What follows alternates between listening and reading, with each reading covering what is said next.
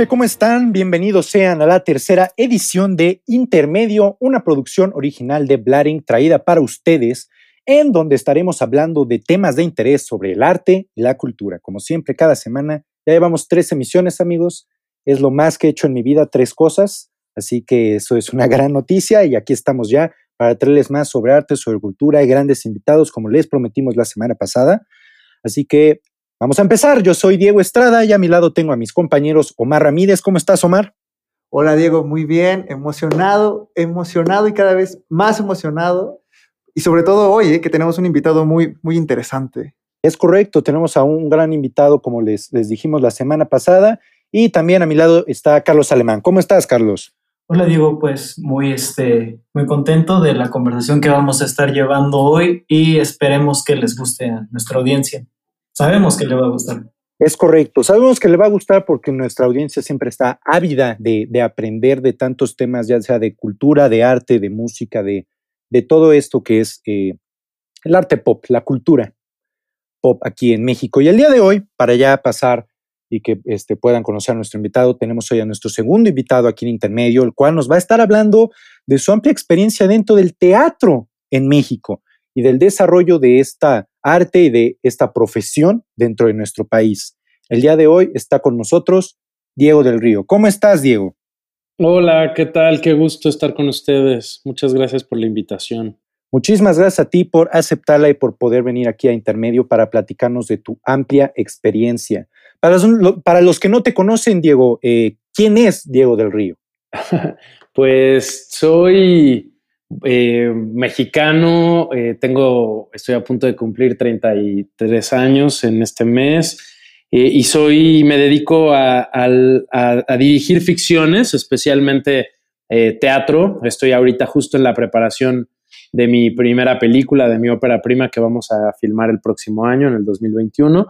Y pues a lo largo de estos, justo en diciembre cumplo, en enero más bien, el 31 de enero se cumple 10 eh, años del estreno de mi primera obra, de la primera obra de teatro que dirigí profesional em, a los 23 años. Y, bueno, han sido, ha sido una década de, muchas complicidades, de colaboraciones con gente que, admiro muchísimo y, de contar historias que, que me apasionan, que me traspasan, que me han enseñado mucho y ojalá sea no nada más 10 años, sino toda mi vida haciendo esto que, es pues mi, gran pasión, mi motivo, mi motor en la vida. Claro, Diego, es, increíble cómo pasan, yo creo que para ti, este, 10 años, ¿no? Qué, qué rápido pasa que desde, desde que dirigiste tu primera obra ya estamos 10 años después y ya has hecho y construido toda una carrera desde que estabas en, en la escuela hasta ahorita que ya le, este, le dedicas tu vida al teatro y que ya has dirigido tantas obras y que ahora nos enteramos que estás a punto de, bueno, ya estás este, haciendo tu, tu, tu primera película. Nosotros ahí, fíjate que, que nos agarraste ahí una, una premonición, ¿no? Porque nosotros sí teníamos planteado platicar un poco sobre esa, esa frase que, que dice Hitchcock, que los directores de teatro pueden hacer fácilmente la labor de director de cine, pero que es difícil que sea viceversa nosotros íbamos a platicar si te había nacido la curiosidad de hacer una película y con esto creo que nos respondes.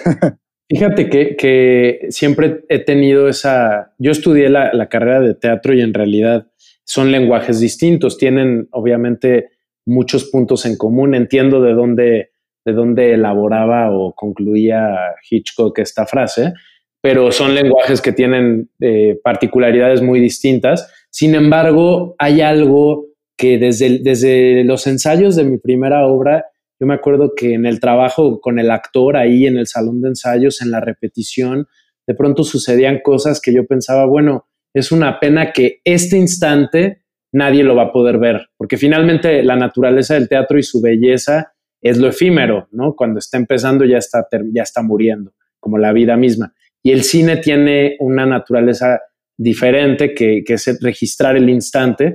Y estoy muy contento porque eh, eh, en realidad a mí el teatro me llevó al cine o me está llevando al cine.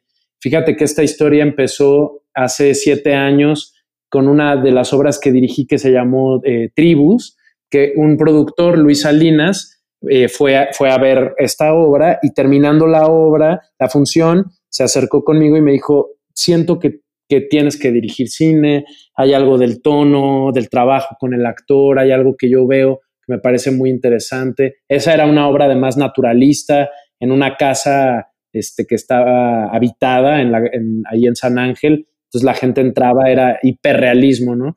Y, y, él, está, él se quedó muy, muy emocionado.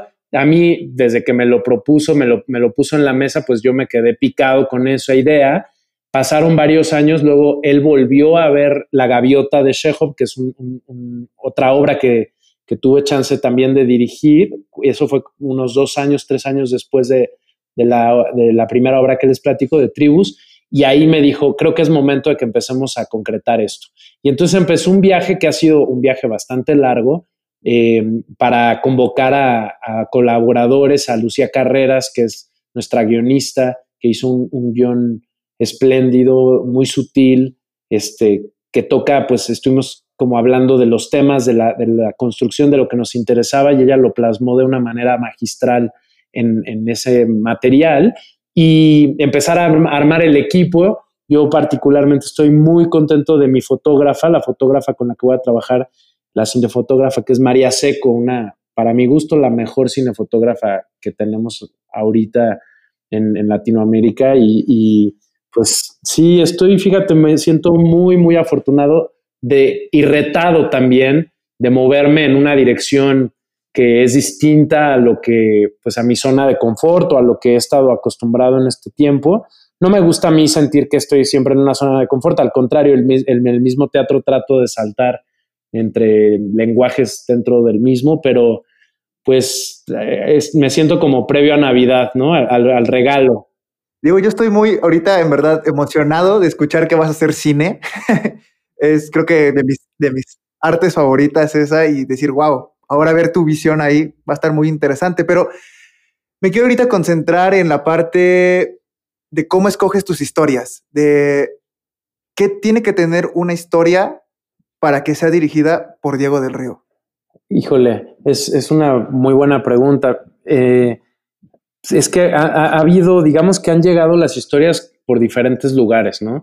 Eh, por, por diferentes frentes pero todas tienen en común, contestando a lo que, a lo que me, preguntas, que, un interés personal por, por personajes eh, fragmentados o carentes de, alguna herramienta emocional. A mí me interesan las historias en donde los personajes están en la búsqueda en el, del sentido de su propia vida y, trabajar con discapacidades emocionales me, ha, resultado siempre muy interesante como, investigación.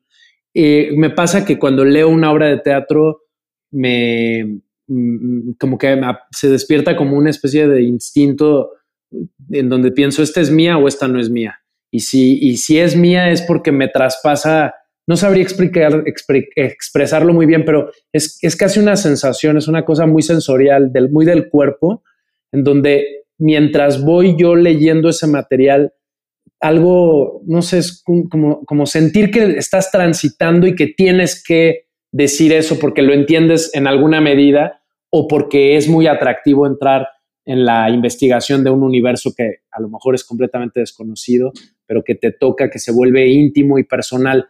Yo siento y trato de, cuidar esa premisa que si no es para mí personal el trabajo, no, no me implica. Y si no me implica, prefiero no hacerlo porque, porque sé que no, que no le voy a poner todo, todo, todo mi ser, ¿no? Todo mi, toda mi pasión, todo mi corazón. Entonces, también hay otra cosa, otro factor que, que, tiene que ver, eh, Omar, con, con mi pasión por los actores. A mí lo que más me gusta de las historias y de trabajar en el teatro y ahorita en el cine es trabajar con actores. El trabajo, yo creo que los actores son, eh, yo admiro mucho a los actores, me encanta ver a los actores, los, ver la manera en la que procesan, es algo que, realmente me, me emociona y me conmueve. Entonces también de pronto leo materiales y digo, esto va a ser delicioso construirlo con tal o cual actor y también ese ha sido un motivo muy importante para escoger ciertas historias. Tú también fuiste actor, ¿verdad, Diego? Pues fíjate que estudié la carrera de teatro que estaba muy enfocada a la actuación. Te podría decir que el 80-85% de todas las materias tenían que ver con eso. Y actué en ese momento. Antes actué de manera amateur. Y una vez graduado de la licenciatura, hice algunas cosas, muy pocas, actuando. Y en realidad muy pronto yo descubrí que mi, que mi pasión, mi vocación estaba en dos lugares, en la dirección y en, eh, ser, eh, eh, acompañando la formación de actores como maestro de actuación. Entonces decidí muy pronto enfocar todos mis, esfuerzos, mi, tiempo, digamos, en, esas dos partes. Y no, no me llamaría actor, pero sí es, es, es algo que me interesaría seguir explorando incluso desde adentro. Entonces, constantemente pienso, bueno, eh, eventualmente estaría interesante volver a actuar en manos de algún director que yo admiro, que yo admire mucho, como por ejemplo, no sé, David Gaitán, que es un, director con el que he trabajado, él como actor, y en algún momento platicando con él o con Mauricio García Lozano, yo les decía, bueno, me gustaría seguir investigando desde ese lado del actor, pero como en manos de ustedes. Entonces, no, te diría que, soy actor, pero estoy seguro que en algún punto volveré a seguir actuando, aunque mi, vida está puesta, mi enfoque en la dirección y, en la pedagogía. Y, justamente a eso quería llegar, o sea, sé que tú estás dando igual como clases de actuación y aparte me acabas de decir que una de tus pasiones es la dirección al actor. ¿Cómo eh, tú impulsas a un actor al límite para poder cumplir esa visión de tus personajes fragmentados? ¿Cómo, cómo, lo vas guiando? Pues mira, eh, eso es interesante porque es, es una colaboración. Mi rol como director tiene que ver con ser el ojo, ¿no? El ojo de la, de la puesta en escena, unificar mi visión con la visión de todos los otros creadores, que incluye a los actores. Entonces, es, una, es un trabajo de dos vías. Yo estoy afuera mirando como la totalidad mi trabajo tiene que ver con comunicarle a cada uno de los departamentos y a cada uno de los actores específicamente qué, qué, necesito de ellos y en, ese, en esa transmisión, en esa comunicación, que no siempre es verbal, eh, pues orquestar diferentes estrategias para saber llegarle de la mejor manera a cada uno de los actores y lograr, que para mí eso es como el, reto más interesante, que su visión sobre el material, eh, que abracen la, mi visión y junto con su visión se vuelva absolutamente personal, porque en el teatro y en la ficción en general, el, que está enfrente es el actor, ¿no? Con nosotros como espectadores vemos al actor, ellos dan la cara, la cara por todo, por todo lo que nosotros como desde atrás, desde afuera, este, ponemos en la mesa. Entonces, enamorar al actor y detonar los espacios eh, con, diferentes estrategias dependiendo de cómo funciona en lo particular esa persona para llevarla a ese lugar de verdad o de profundidad o de complejidad. A mí lo que más me gusta de trabajar con el actor es lograr personajes complejos, personajes... Hay una frase de, Stella Adler, una, que fue una gran maestra de actuación del siglo pasado en Estados Unidos, que, decía cuando, que, que, cuando ella veía, veía teatro, no le interesaba ver el presente del personaje, sino que quería ver el pasado, la historia en el cuerpo del actor. Entonces, es un trabajo muy sutil, muy fino, que, está en como en varias direcciones. Hay una parte que es muy técnica del trabajo y hay una parte que es este, casi indecible, inexpresable en palabras, que tiene que ver con, con la identificación y con la apropiación de ese material con, detectar yo desde afuera en dónde están los huecos de no, de no comprensión desde el cuerpo para detonar que el actor aprenda con H y entienda ese material, digamos, y se vuelva propio, se vuelva personal. Porque yo creo que el teatro que no, en donde el actor no está implicado, en donde, el personaje no es, personaje y no es persona, no emociona. Entonces, trato yo de, trabajar con esa premisa en la cabeza, que los personajes sean personas eh, que tengan ese pasado, que se revele la historia, y ahí va un poquito de la historia del actor también, por supuesto, porque se permea todo en toda su vida en ese cuerpo, de la historia del director también y de la historia, por supuesto, de lo que está en el texto, ¿no? De lo que plasmó el autor. Claro, este sí es, es muy evidente. Tal vez en la audiencia no lo no logra ver por completo toda, todo este proceso y todas las etapas por las que el autor pasa. Y este, sin embargo, a mí me surge la duda que ¿qué se diferencia este, esta formación de un, de, una, de un actor, este, a lo mejor de una, de una obra más formal, a, el, a la instrucción que tuvo un actor para musicales? O sea, se sabe que pues, deben de tener un entrenamiento vocal, igual este, pues deben de tener cierto, cierto tipo de entrenamiento de, de danza, pero principalmente ¿Tú cuál consideras que es lo más, este, la diferencia más grande que hay entre un actor y un actor de musicales? Pues mira, creo que em, hay, hay, hay, como bien mencionabas, Carlos, una parte eh, muy específica de la, de la, demanda que tiene el, musical, ¿no? El musical, eh, el, actor de, de teatro musical tiene que cantar y en algunas ocasiones tiene que bailar.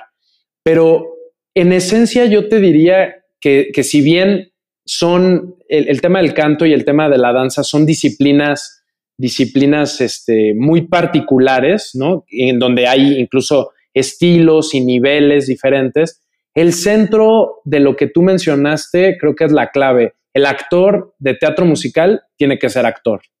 Y en ese sentido comparte pues la misma, el mismo centro que el actor de teatro no musical. ¿Y, a qué me refiero con esto? A que tiene que concebir la actoralidad justo como, como un espacio de construcción de verdad, construcción de vida, de, para habitar los personajes, para, crear a estos personajes. Las herramientas para hacerlo tienen demandas distintas dependiendo de la peripecia de los materiales y el entrenamiento, pues sí, ahí, ahí te lleva, por ejemplo, a, a tener un dominio de tu, de tu instrumento vocal, de tu, del oído. Los actores de teatro musical tienen que ser músicos y tienen que ser muchas veces este, bailarines, algunos clásicos, algunos de, de, estilos más modernos, de jazz, de tap, etcétera, dependiendo de los materiales. Hay distintos tipos de especializaciones también, pero el, eh, todo ese entrenamiento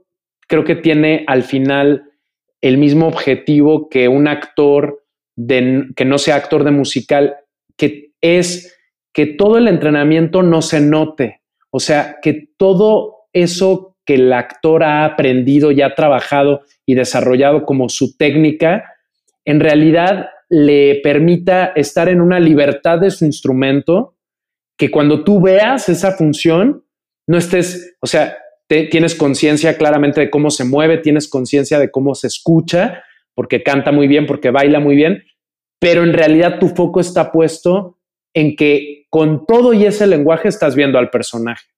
Eh, hablando de en una experiencia concreta, por ejemplo, en Casi Normales, eh, que fue un musical que tuve la, oportunidad de dirigir hace un par de años, la protagonista era Susana Zabaleta y yo cinco años antes iba a hacer la obra, pero no se, este, no se concretó esa producción, yo me bajé de ese barco, finalmente la obra regresa a mis manos cinco años después y esos cinco años anteriores le hice audiciones, te podría decir que a todas las actrices, cantantes, este, o a, muchas, al 80% de las actrices cantantes de teatro musical en México, y muchas de ellas eh, cantaban muy bien, pero no se sentían libres en la parte actoral.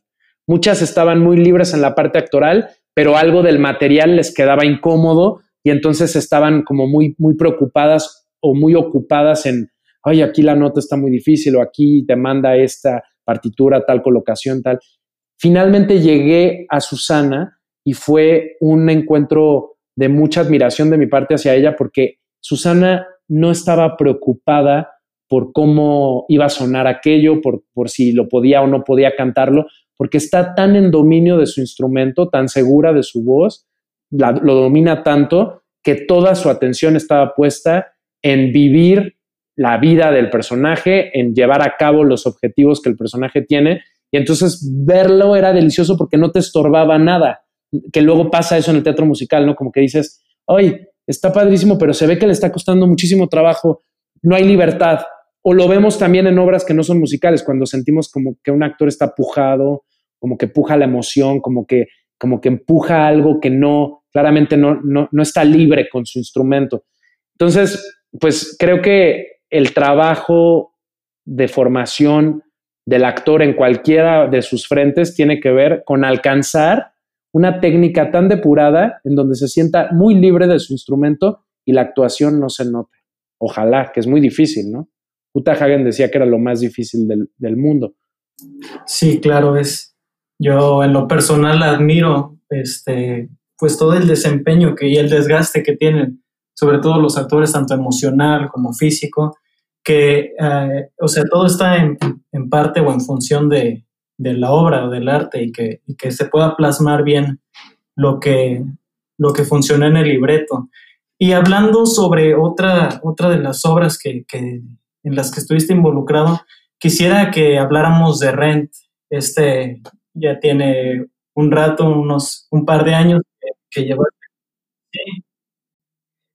Y, a mí lo que me, o sea, yo la, yo la vi, este, esta última puesta en escena y salí encantado, era la primera vez que, que, veía algo y fue como un primer acercamiento al teatro musical. Y, este, y, yo salí, salí cautivado, o sea, nunca había visto algo semejante. Este, a mí me, me interesa saber cómo, cómo se dio este acercamiento tuyo a, la obra y ¿qué diferencia tienes o consideras que hubo con respecto a la producción de hace 20 años con la que tú tuviste este, un papel? Eh, pues mira, yo, yo llegué a Rent por una propuesta de los productores que, en, de esta apuesta aquí en México fueron Carlos Vidaurri y Daniel Delgado. Eh, ellos conocían muy bien mi trabajo eh, Rent fue el primer musical que yo dirigí profesional, pero conocían muy bien mi trabajo como director y cuando me propusieron hacer Rent me dijeron que, les interesaba que yo la dirigiera porque querían que fuera un director que entendiera el género, porque yo soy muy un admirador del teatro musical de toda la vida, pero que sobre todo lograra un trabajo profundo con los actores eh, en la construcción de los personajes. Y Rent es un material que se presta para eso de manera increíble porque es un Pulitzer, este, los personajes tienen muchas capas de complejidad, es un tema muy importante que tiene mucha carnita para investigar y mm, el, proceso de construcción eh, fue muy interesante, fue la, segunda colaboración que, tuve con Jorge Ballina, que es un escenógrafo que yo admiro muchísimo, hemos trabajado juntos en, en ya cinco obras, en Duele, en el Zoológico de Cristal, en Casi Normales y en Renta, en, cuatro obras y en Rent. Y, y este, y, este es, empezamos a hacer una investigación en donde, aunque todos teníamos el referente, Jorge y yo, de, las, de la apuesta original, que tenía virtudes impresionantes, era una, fue, fue una apuesta que revolucionó el teatro en Nueva York. Entonces, ah, quisimos primero empezar con una investigación eh, distanciada de esa apuesta, porque una de las cosas que nos interesaba y, por las que yo accedí a hacer esta obra era justo porque querían que hiciéramos una apuesta nueva. No me interesaría a mí entrar a, copiar alguna apuesta anterior de cualquier material, ¿no? Porque siento que, que, pierde lo divertido. Entonces empezamos en un trabajo entre los dos y yo en un trabajo personal también, porque estaba haciendo la traducción con Iker Madrid de investigación profunda sobre el tema, sobre el autor, sobre los objetivos que tiene este, eh, cada personaje en cada una de las escenas, entender realmente de qué va la obra y qué queremos decir nosotros con esa obra. Y concluimos que para nosotros la semilla de la obra tenía que ver con el homenaje que le hacemos a la gente que amamos cuando, cuando esa gente ya no está. Hay una canción en Rent que es eh, pues quizá la canción más famosa, no solo de Rent, sino del teatro musical en el mundo, que es Seasons of Love, con la que empieza el segundo acto, en donde un poco de manera como paralela a la obra, a la, historia, los personajes cantan este, esta especie de, memorial a, los amigos que ya no están, a los amigos que ya que se fueron. Y esa era finalmente como el detonador principal de Jonathan Larson, el autor, para, para escribir la obra y componerla. Entonces, basados en eso, empezamos a trabajar un concepto que tenía que ver con presencias que movían todo, como que generaban la teatralidad, como en pos de vamos a contar esta historia de esta gente que ya no está aquí, pero vamos a honrar sus memorias contando esta historia. Entonces jugábamos ahí con, con varias capas de teatralidad. Este, el primer, la primera imagen, no sé si la recuerdas, Carlos, salía, salían los actores, veían al público antes de que empezara la función y, era una mirada como de un minuto de hacer contacto, de, sentir que estamos presentes, tanto el público como los actores, y después de ese momento ellos empezaban a, como a, sacar, era una escenografía eh, que estaba plagada de rincones, de cajones, de, de, puertas que se abrían y que se iban convirtiendo como en diferentes este, espacios, ¿no? Pequeños recovecos que se iban armando y tú veías, estaba expuesto el truco, veías a los actores como armaban, hacían todo ese armado enfrente de nuestros ojos y de pronto empezaba el teatro.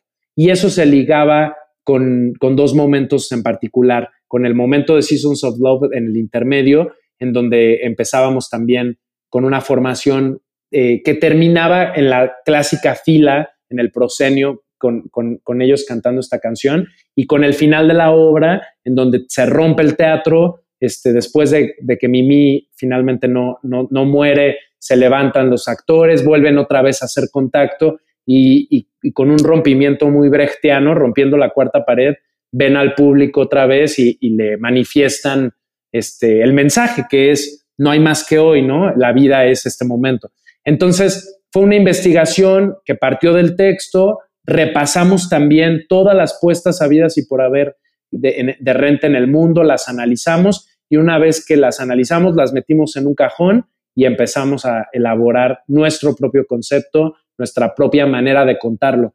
Y para mí fue muy interesante. Recuerdo que una vez al Madrid en una, en una entrevista dijo, es que siento con esta apuesta que estamos haciendo un material original, porque, porque aunque tenemos todos una información del rent original que es maravilloso, como la estamos habitando desde otro espacio, desde otro lugar, desde otro punto de vista, sentimos que es muy nuestro. Y creo que eso logró que el público conectara también con la obra. Claro, yo, yo creo que ahí, este, como dices, ¿no? Que, que se sintiera como que fuera una, una gran adaptación de la obra original al punto de que ustedes en, en el momento de, de ejecutarla sintieran que es original, ¿no? Como, como dijo tu compañero Iker. Cambiando un poco de tema, Diego, más que nada enfocándonos a, la industria del teatro en, México, que, sabemos que es una, gran industria que ahorita la, está pasando un poco mal, eh, pero nos dimos a la tarea de, buscar que tú estuviste nominado para los premios Metro.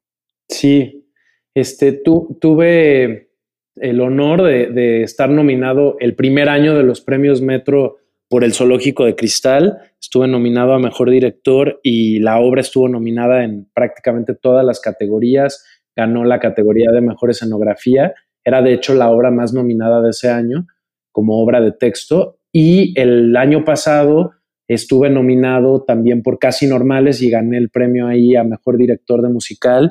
La obra también estaba nominada a mejor obra musical.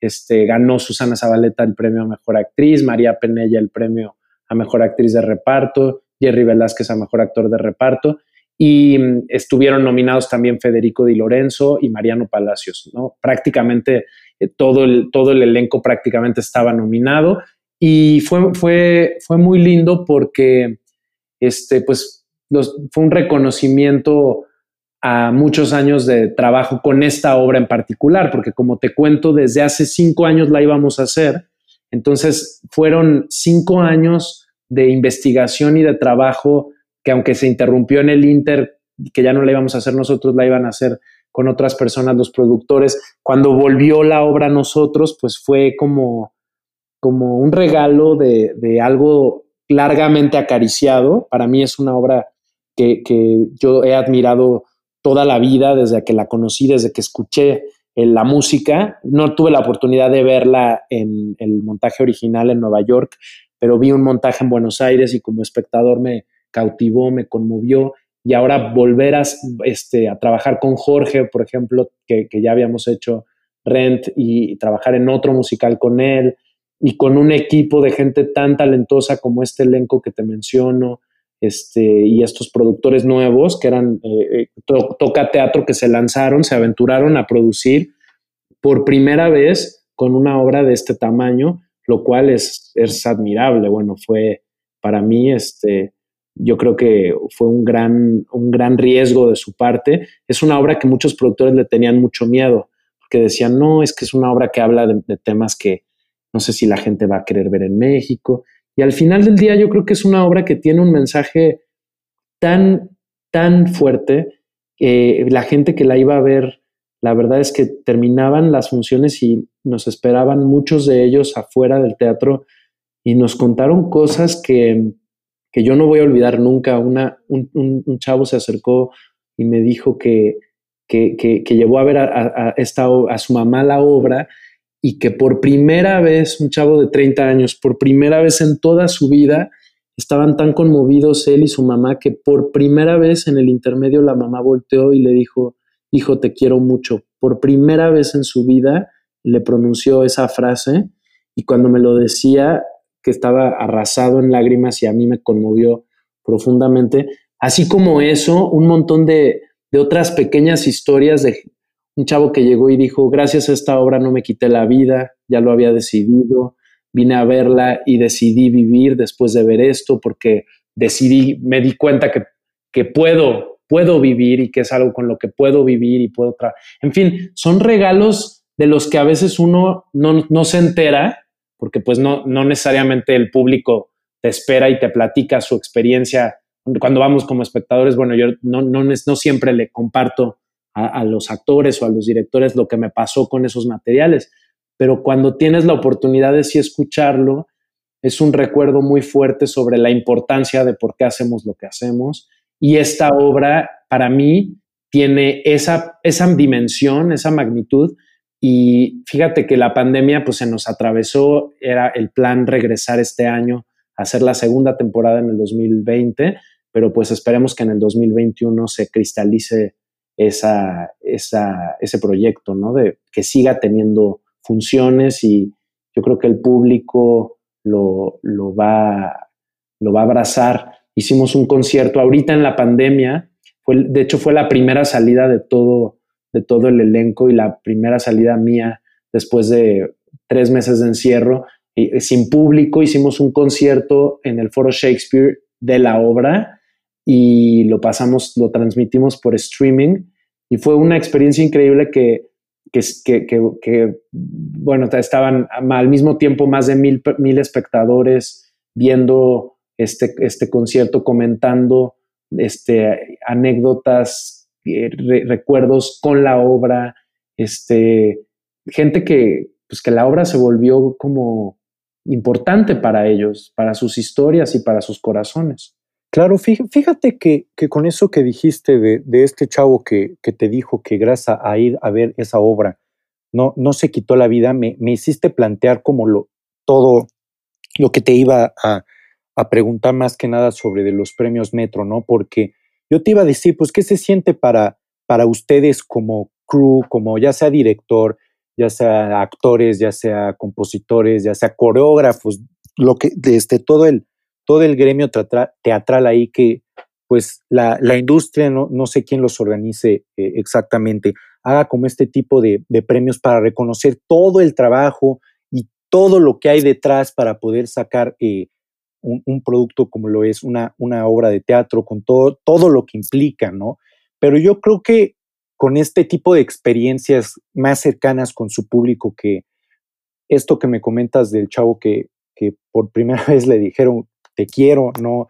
O de, retomando al, al chavo que, no se quitó la vida gracias a esa obra, pues creo que un premio como tal, a final de cuentas sí, es, es un gran reconocimiento a todo el trabajo, pero siento yo que emocionalmente y, como personas de arte que somos y que, y que eres y que son todos los, de, los del crew con los que has trabajado, con los que trabajaron esa obra, pues creo que eso es hasta eso, ese tipo de experiencias y de anécdotas y de cosas hace que sean este, un poco más significativas que un premio, ¿sabes? Entonces creo yo que justo ahí es, es, es muy interesante, es, muy padre escuchar eso de, de, que puedas lograr eso a través de, de tu arte y tu obra.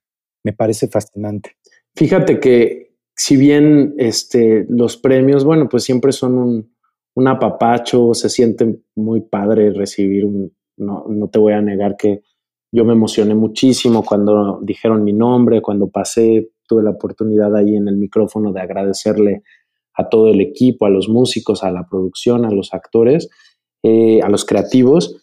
Pero el verdadero premio creo que es lo que tú dices, o sea, hacemos teatro para, para, em, para que el público se refleje en las historias que contamos y que, y que se vean a sí mismos, ¿no? El teatro, creo que esa es su, su importancia y por eso decía Arthur Miller, el teatro no va a desaparecer jamás, porque es el reflejo de la realidad, de lo más profundo de la condición del ser humano. Y, y, yo siempre pienso, de hecho, hace unos años empecé cuando hacemos algunos, en algunas compañías, no en todas las obras, pero en algunas compañías, de pronto me llegó la imagen de pensar que posiblemente esa función era la última función de alguien y posiblemente era la primera función de alguien también.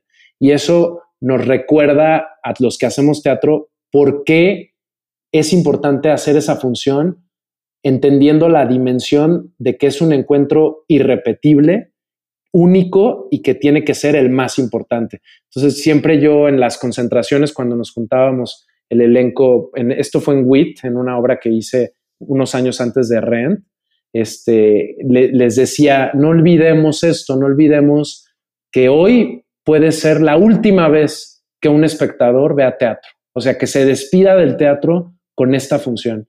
Y también puede ser que sea la primera vez de alguien. Entonces, tomemos esa, esa importancia con toda nuestra responsabilidad y no es todo nuestro amor, porque lo que decías sobre, bueno, en ese caso, yo la historia que les cuento, pues fue una fortuna este, escuchar de voz de este espectador cómo lo vivió él y, y, la importancia de la obra para él, pero cuántas cosas no pasan que nosotros ni nos enteramos y no nos tenemos que enterar, pero no por eso no tenemos que tener dimensión de por qué hacemos lo que hacemos y que ese es el verdadero reconocimiento, el verdadero premio este, porque sí te llena, te llena el alma cuando escuchas que tu trabajo no nada más emocionó a alguien, sino que lo, que lo transformó o que lo influyó de tal manera que decidió pues, algo tan, tan importante como no quitarse la vida.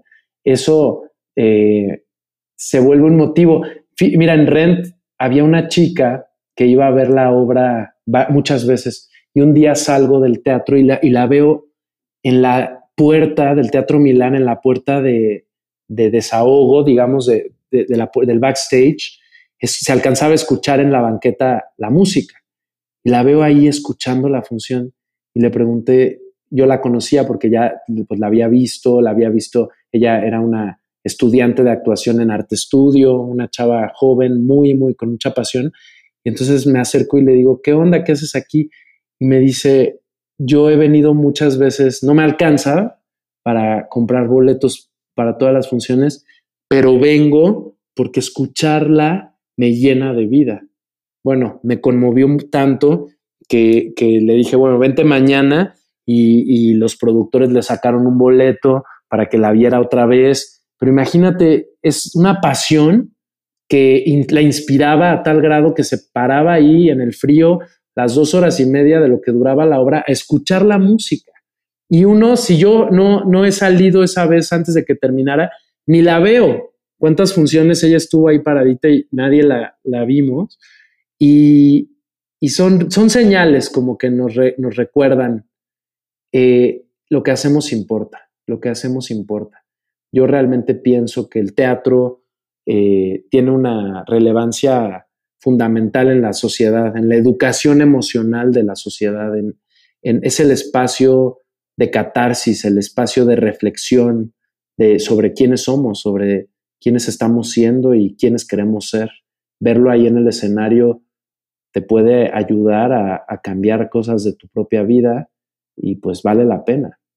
Claro, y este, yo también quisiera como señalar o, o, preguntar, tú que tienes tanta trayectoria, o sea, veo que, que hay obras en específico que, que, tocan mucho, tocan mucho a la gente, ¿no? O sea, en especial como que se hace un tipo de fandom o que hay este, hay testimonios de, de, personas que van 14 veces a ver la misma obra, en un mismo montaje. O sea, ahorita recuerdo mucho como ejemplo, Hoy no me puedo levantar, que creo que fue este, un parteaguas en, ese, en ese fenómeno que, que sí era, era ver el, el mismo espectáculo, a lo mejor por, por, así decirlo, porque nunca, nunca se repite lo mismo, pero sí la misma puesta en escena y sí este, me, me parece muy curioso este compromiso que tiene el público hacia una obra en específico. Este, ¿Tú crees que, que sea cuestión del público mexicano o si es algo ya más universal que pueda resonar con, con, lo, con lo que vemos con, con, el, con la obra y si ese es el, el, la meta o ese es el objetivo que tiene un, un dramaturgo al momento de crear? Pues mira, yo creo que eh, va más allá del público mexicano, porque ahorita mientras tú contabas esto, me vino a la mente el recuerdo de justo en el montaje original de Rent, y no sé si, si han tenido oportunidad de ver, se vende en DVD la, última función del montaje de esa primera puesta que duró muchos años en, en cartelera, no me acuerdo cuántos años, pero creo que más de 10 años. Y en esa última función entrevistan a mucha gente, a muchos este, fans que la han visto.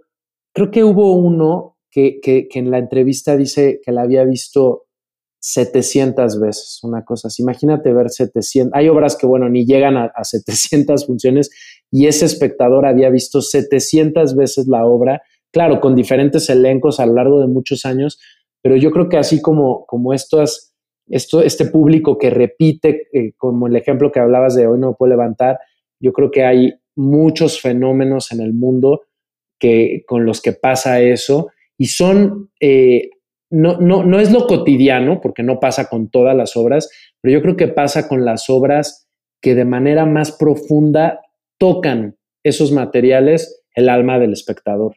Eh, con, con, Hoy no me puedo levantar, pues yo creo que la, clave ahí está en la música de Mecano, ¿no? En que esa música es grandiosa, está, está conectada con algo este, muy profundo y te, traspasa el alma. A mí me pasa escuchar esa música una y otra vez, me vuelve a conmover, me vuelven a pasar cosas, me vuelve como que la, la sigues descubriendo. Yo creo que los grandes materiales, eso pasa con ellos, que nunca los terminas de alcanzar, ni como creador, ni como espectador. Siempre estás viendo algo más, siempre estás entendiendo algo diferente.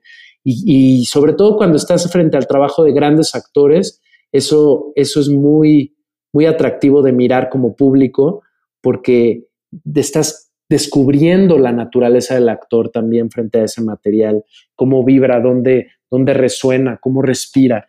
Y yo no te diría que ese es el objetivo de un dramaturgo, yo creo que un dramaturgo no piensa en, términos de que, de, que, de que, su obra va a ser exitosa si, si tiene un club de fans que la repita una y otra y otra vez, porque ahí habríamos, tendríamos como que detenernos a definir exitosa en la medida de qué, ¿no? Hay obras que uno no, no vuelve a ver porque te incomodaron muchísimo, por ejemplo, o porque te, te puso en un lugar de cuestionamiento muy profundo pero no por eso la obra es mala, al contrario, la obra puede ser que viva para siempre en tu recuerdo. Yo como espectador tengo recuerdos específicos de ciertas obras que las vi, que se volvieron parteaguas, que a lo mejor me la pensaría volver a ir por lo que significa, por la demanda como espectador frente a ese material, pero que en realidad me acompañan todo el tiempo, ¿no? Y las, y las refiero y las pienso y se vuelven referentes incluso de la vida, no nada más del arte, sino que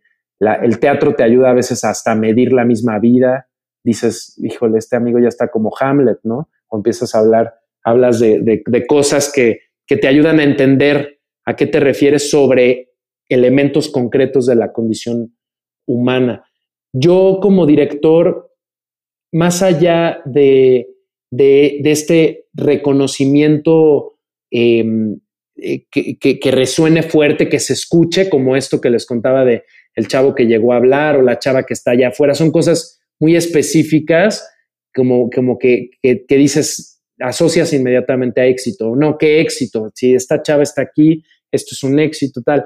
Pero hay otros tipos de pronto de manifestaciones de éxito que son más sutiles, pero que a veces son más profundas, eh, o, no, no necesariamente más profundas, pero muchas veces están hablando también de la misma dimensión. Eh, te voy a contar una anécdota en, Masterclass, una obra que hice en donde Diana Bracho hacía el personaje de María Calas. Teníamos un ritual en los ensayos que se, que se traspasó a la temporada, en donde terminando las funciones nos juntábamos todos, eh, el elenco y, yo, cuando yo estaba o cuando no estaba yo, el asistente de dirección, lo hacíamos incluso en el estacionamiento porque ya no cerraban el teatro y hablábamos de cómo nos íbamos de ese día, de esa función, que, cómo nos íbamos, cómo te vas. Y entonces cada quien decía, no, pues yo me voy muy contento porque pasó esto hoy en tal escena o por tal o cual motivo. Y a veces algunos actores decían, yo me voy pues como, como hoy un poco sacado de onda porque el público estaba muy callado, en cambio el público de ayer no, fue maravilloso, cómo, cómo aplaudían y tan expresivos. Y, yo me acuerdo que me molestaba cada vez que escuchaba esos comentarios, me molestaba algo. Y entonces una noche me quedé reflexionando, ¿qué es lo que me molesta? Y me di cuenta que tiene que ver con que nosotros como, como artistas no tenemos derecho de juzgar al público y cómo se expresa el público. Entonces al día siguiente llegué, hablé con la compañía y les dije, creo que es importante que también aprendamos a escuchar el silencio que a veces nos da miedo el silencio a los artistas porque no es el, no es la, no es el reconocimiento inmediato. El aplauso y la risa te, acarician inmediatamente el ego o la inseguridad de, ay, está funcionando la obra, está conectando. Y a veces hay manifestaciones que están en otra naturaleza, en otra densidad, pero que también son muy valiosas. Me acuerdo de una función de la gaviota que terminó la obra y hubo un silencio no te miento, como de 30 segundos, que eso es una eternidad, ¿no? Y después de ese silencio empezaron a aplaudir y ese aplauso empezó a crecer y de pronto el público se puso de pie y de pronto estaban gritando y entonces esos, esos segundos que después yo platicando con, los actores, algunos decían, pues, no, qué, qué desconcertante porque ¿Qué pasó? Fuimos un, fracaso, no les gustó, sí, ¿qué pasó? Y en realidad estaba lleno ese silencio. Y es algo muy complejo. A mí lo de los silencios me interesa mucho, fíjate, es algo como que yo lo pienso mucho, pero tiene que ver con aprender a escuchar la manifestación de la respuesta en diferentes niveles. Diego, qué, qué increíble. eh, Mira, a lo largo de esta plática que hemos tenido ahorita, has dicho mucho por primera vez. En cada proyecto que haces, dices, por primera vez nos atrevimos a hacer algo, por primera vez nos atrevimos a hacer esto. Y creo que eso habla mucho de la trayectoria que has tenido, habla mucho de toda la experiencia que, que tienes. Y quiero preguntarte, ¿cómo has visto esta evolución en cada proyecto, el teatro mexicano, al grado en que hoy en día haces teatro en, desde un balcón, algo que le llamas teatro cuarentena, que es una primera vez también y, es algo muy característico, característico de ti ahorita, por lo que estoy entendiendo, es atreverse, es atreverse, atreverse y que salga bien. Sí, ah, pues te agradezco que lo, que lo digas porque creo que, digo, yo cuando, cuando pasa eso no lo pienso como en una sensación de quiero hacer esto porque es distinto. No, lo pienso como una necesidad de progresión, como tú, la palabra creo que es muy buena para justo hablar de, un camino que, se, que está en movimiento. Yo eh, eh, entendí hace mucho tiempo que, como artistas nuestro trabajo no, no es por proyecto, no empieza y termina con el proyecto, no empieza en los ensayos y se acaba en la última función. No, es un camino que en realidad es de vida y en medio de esa vida están los proyectos. Entonces es una investigación cotidiana, en mi caso, sobre el trabajo con el actor, sobre los temas que me interesan este, con, sobre el ser humano y ahí probar diferentes maneras de expresarlo. Hay, hay, muchos elementos que si tú ves mi teatro se repiten de pronto como, como cierto sello, cierto lenguaje expresivo que, que a mí me interesa seguir investigando. Por ejemplo, a mí yo tengo una tendencia a no sacar a los actores de escena, a que todo el tiempo estén los actores, eh, como en aunque, aunque no estén actuando, que estén en el espacio de la, de la representación afuera y que tú los logres ver. Como me gusta pensar que a diferencia del cine, el teatro es una convención que, que obliga al espectador a imaginar y a completar el juego. O sea, que no esté todo dado, sino que sea el espectador. El espectador es el último dramaturgo en el teatro, es el que se encarga de, de completar la imagen porque la, imaginación del espectador siempre va a ser superior a cualquier cosa que tú le puedas poner ahí. Entonces, el hecho de recordarle al, público todo el tiempo, esto es teatro, esto es teatro, y es como honrar la magia del actor y su posibilidad expresiva, que es llevarnos a ver mundos que no existen, pero que existen en su pensamiento, que existen en sus ojos y que nos transportan hasta allá.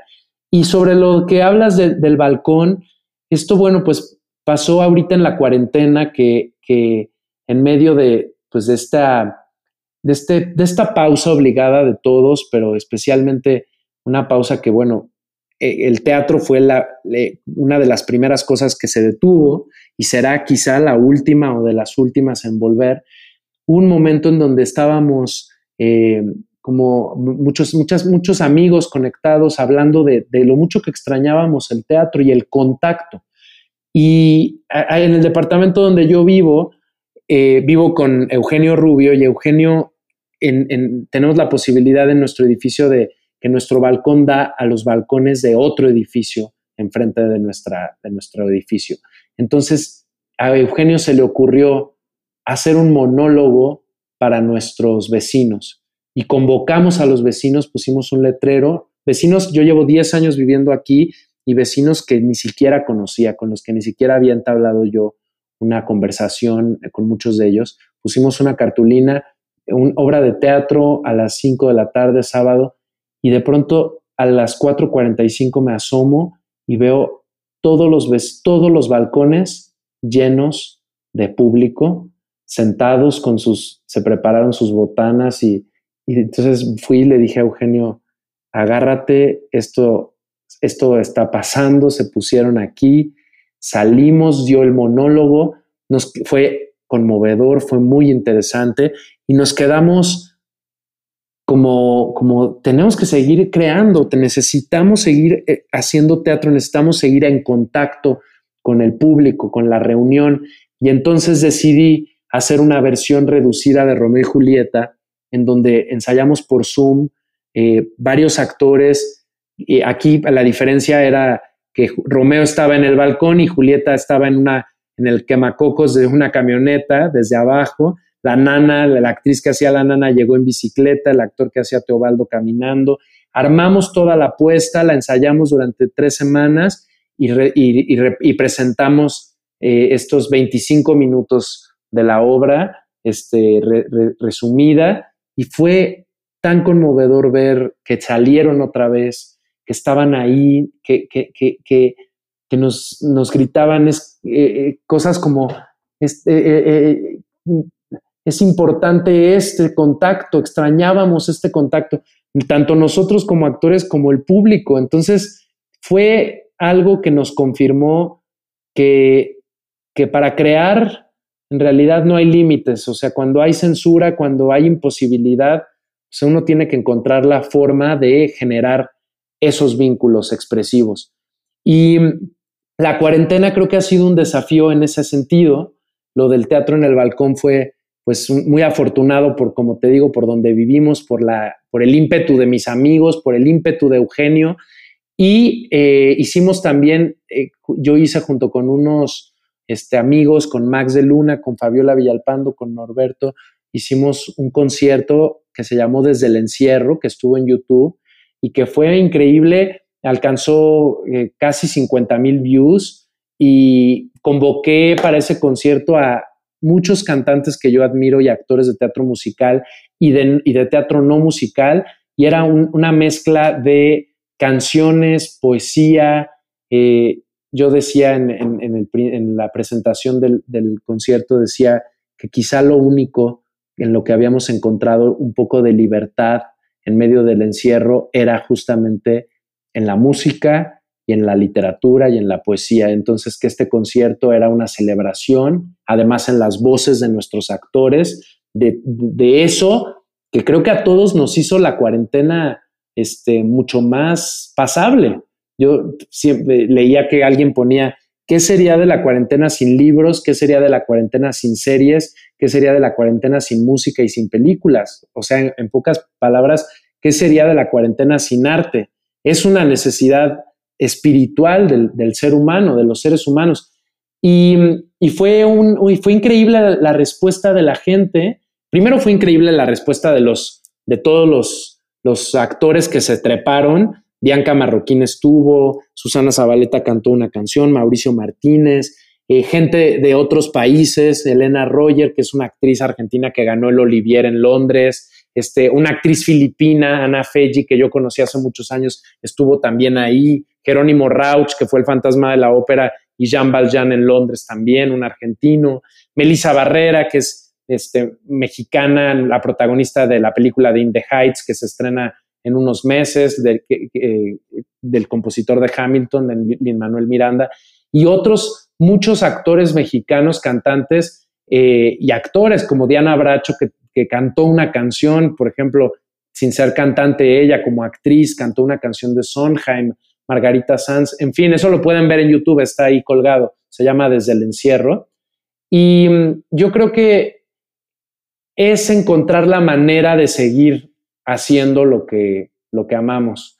Em, ahorita, aprovechando esto, les cuento que el 19 de, agosto con Sofía Alexander Katz estoy ensayando un monólogo que es además la primera obra que yo escribo, porque escribí en coautoría Memoria, una obra que, que estrenamos justo unas semanas antes de que tuviéramos que detenernos por la pandemia, solo llegamos a dar dos funciones con la Compañía Nacional de Teatro, pero este monólogo que se llama Coordenadas Sutiles, eh, con este monólogo lo metí yo a la convocatoria del FONCA, me dieron la beca de jóvenes creadores y lo estamos ensayando Sofi, eh, Alexander y yo desde hace tres meses y vamos a hacerlo eh, en streaming, en temporada, en el Teatro de la Ciudad vacío.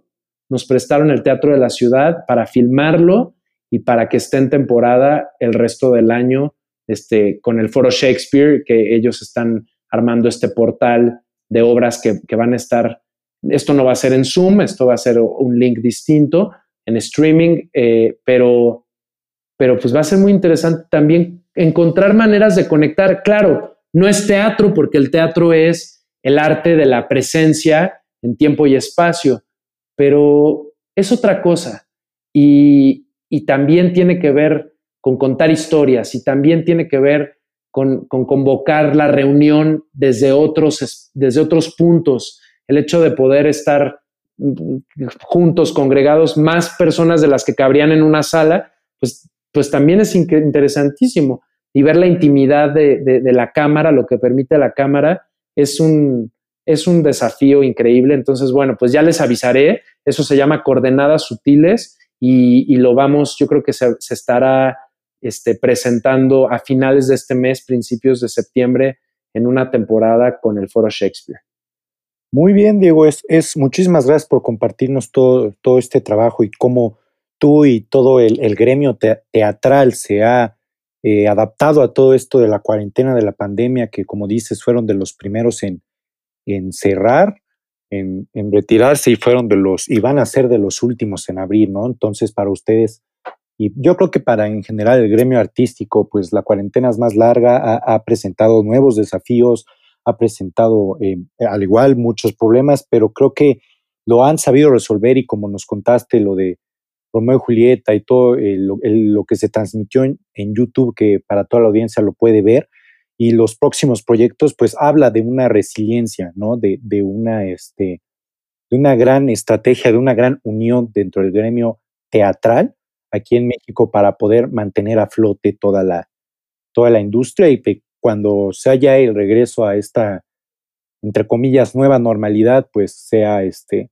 el teatro vuelva a, florecer y que los escenarios se vuelvan a llenar y que sigas mostrando tu trabajo y sigas eh, haciendo grandes, grandes, grandes cosas.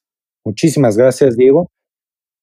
La verdad es que nos, nos encantó el día de hoy poder tener esta plática contigo. Aprendimos sobre teatro, aprendimos sobre tu trabajo, nos llevamos eh, anécdotas muy, muy satisfactorias de escuchar. La verdad es que a mí sí me, me impactó un poco lo de la obra de Casi Normales que dijiste de, del chavo que gracias a esa obra no se quitó la vida, porque a final de cuentas yo creo que uno como artista siempre lo que busca es transmitir algo, ¿no? Transmitir lo que sea, transmitir lo que uno está pensando y que tú lo hayas podido lograr con esta obra a ese impacto que es, es, es, un, es una decisión tan trascendental, la verdad es que es, debe, ser, debe, debe haberse sentido increíble cuando lo, escuchaste. Y, y, es bueno saber que aquí en México el teatro sigue fuerte, el teatro, el teatro sigue con todo, que ya se está reconociendo para ustedes con, con, tipo, con los premios, con el premio Metro y con seguramente todos los, los premios que hay, ¿no? Para seguir fortaleciendo la, la industria del, del teatro en México. La verdad es que aprendimos mucho. Muchísimas gracias por haber estado con nosotros. Eh, teniendo esta plática y no me queda más que, agradecerte. Muchísimas gracias, Diego. No, hombre, gracias a ustedes, gracias por, por abrir el espacio para hablar de, de, esta pasión y de esta... Luego la gente le tiene miedo al teatro, yo me gustaría nada más pues aprovechar este micrófono para decirle a la gente que venga al teatro, que le dé una oportunidad a, vivir el teatro. Es un encuentro como nada porque estamos ahí en el mismo espacio, respirando al mismo tiempo, actores, público, es algo mágico y, creo que sí es algo que se tiene que vivir en la eh, una vez en la vida mínimo. Cuando lo empiezas a vivir y lo entiendes, pues ya, no te suelta el teatro. Así que pues, tener esta oportunidad de, compartir contigo y con ustedes esta pasión y esta emoción, pues ha sido muy, muy gratificante para mí y se los agradezco en el alma. Muchísimas gracias a ti, Diego, por haber aceptado la invitación aquí Intermedio y platicarnos de tu experiencia, tu trabajo, de tu trayectoria. Y para que la gente, la audiencia se anime a, como tú dijiste, yo también hago hincapié en eso, vayan al teatro. Y ya sé que ahorita me van a decir, no puedo. ok, sí, ya lo sé, pero el teatro también, el teatro mexicano también está ofreciendo streamings por Zoom o videos en YouTube que también están aportando algo. Y como ya se sabe, ¿no? El arte es lo que está haciendo que esta cuarentena sea mínimamente llevadera, ¿no? Que sea que la gente pueda estar en sus casas tranquilo, escuchando música, viendo videos, ya sea viendo películas o viendo videos de, de puestas en escena, ¿no? Entonces, vayan al teatro y cuando sea la nueva normalidad, vayan al teatro. Si nunca han ido al teatro, vayan una vez, puede que se terminen enamorando y encontrando una gran pasión. Así que yo los exhorto, así como Diego, vayan al teatro. Omar, Carlos, algo que tengan que decir a nuestro invitado y a nuestro público en general. No, nada más agradecer que, que estás aquí con nosotros. Aprendimos bastante, creo yo. Fue una plática muy enriquecedora. Muchas, muchas gracias y esperemos nos escuchen en el siguiente programa, nada más.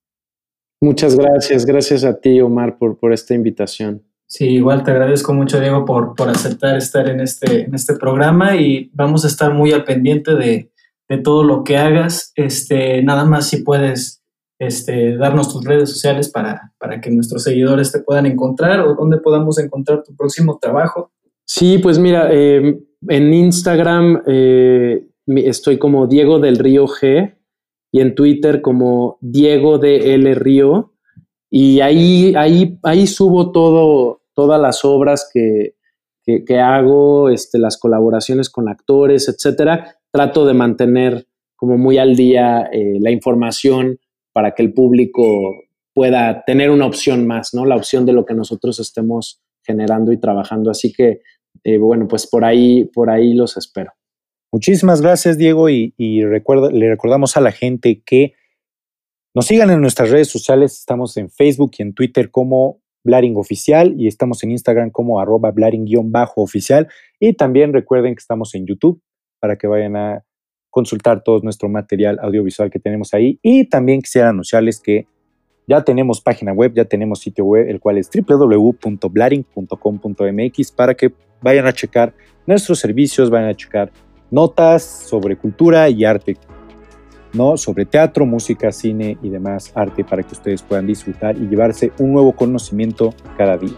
Así que nosotros nos despedimos, esto fue Intermedio, muchísimas gracias una vez más a Diego del Río, muchas gracias Omar Ramírez y Carlos Alemán y nos estamos viendo la siguiente semana con algún otro invitado o si no, también vamos a tener un buen tema para debatir, discutir y platicar con un buen café y a disfrutar de la plática. Muchísimas gracias, nos estamos escuchando la siguiente semana. Hasta luego.